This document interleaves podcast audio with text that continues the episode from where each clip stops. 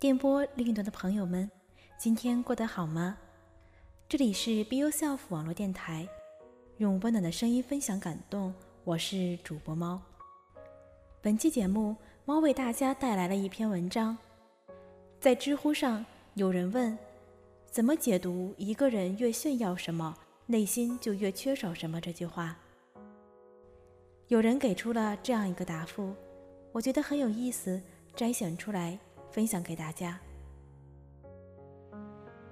炫耀源自缺憾，但缺的倒不一定是晒出来的东西。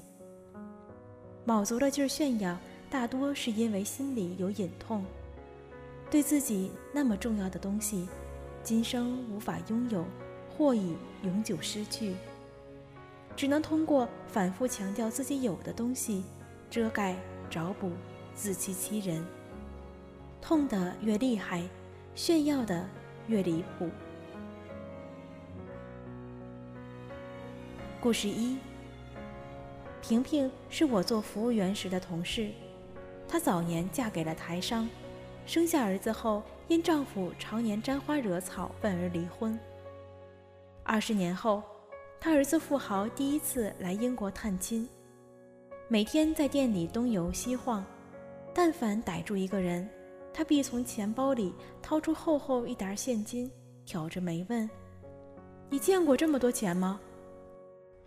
不然就是刷着手机里至少一百张锥子脸，抖着腿说：“看，这都是我爸爸给我介绍的对象，家里都超级有钱。”我们看在平平的面子上，忍着往上翻的胃液，无比专注地干活。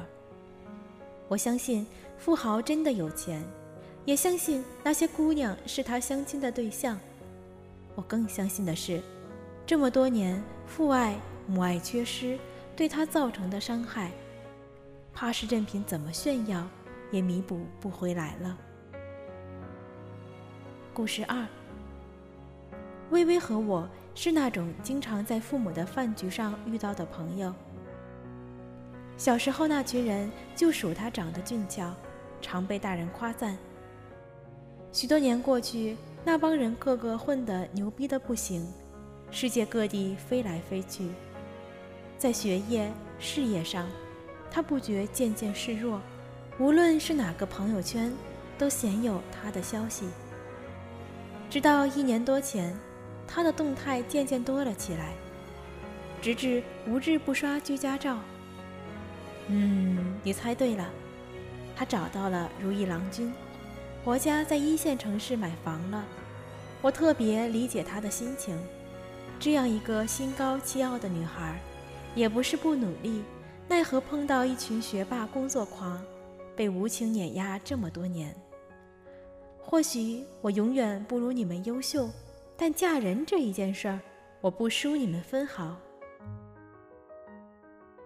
故事三，再比如贫尼自己。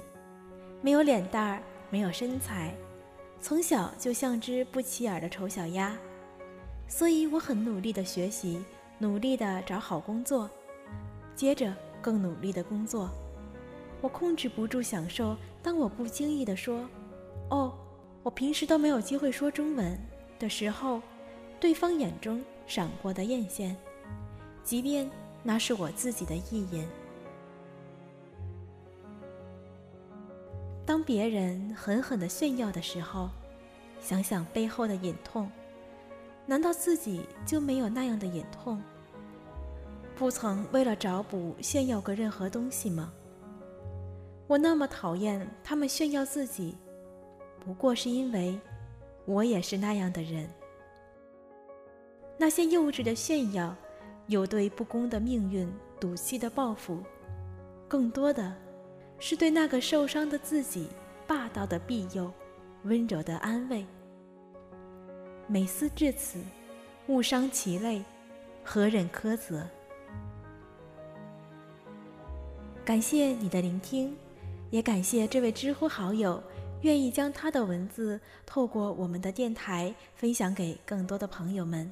如果你喜欢这篇文章，可以在下方点击发表你的评论。感谢你的收听，这里是 Be Yourself 网络电台，用温暖的声音分享感动。我是主播猫，我们下期节目再见。